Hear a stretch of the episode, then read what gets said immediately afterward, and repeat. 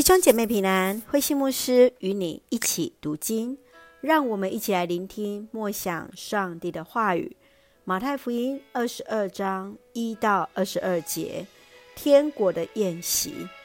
马太福音二十二章开始，耶稣继续用比喻的方式来说明了天国的意义。从第一节到十四节，天国好比国王为自己的儿子来预备婚宴，是要给那预备好的来参加。在十五节到二十二节，来面对法利赛人用纳税给凯撒的问题，要来陷害耶稣时，耶稣以把凯撒的东西给凯撒，把上帝的东西给上帝来回应。让我们一起来看这段经文与默想，请我们一起来看二十二章二十一节。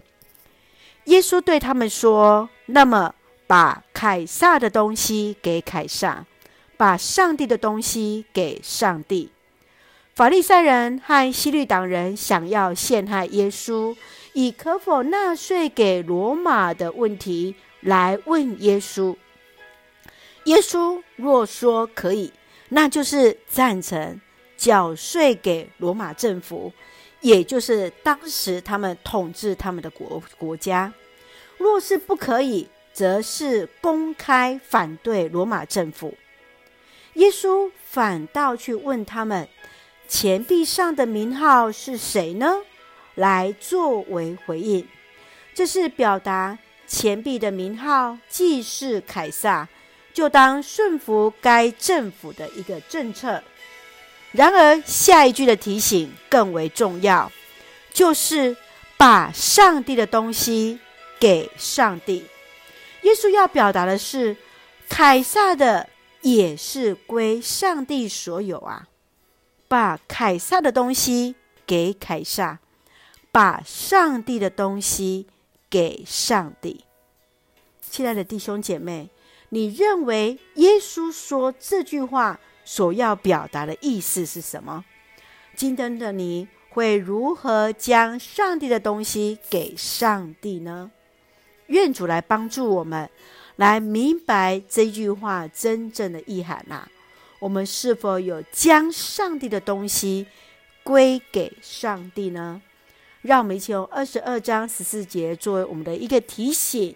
也就是在这天国的宴席当中，很重要的一句话：被邀请的人多，但被选上的人少。被邀请的人多，但被选上的人少。圣愿我们是被邀请的，也更是那被选上的人。你预备好了吗？让我们都预备好自己，来参加这天国的宴席。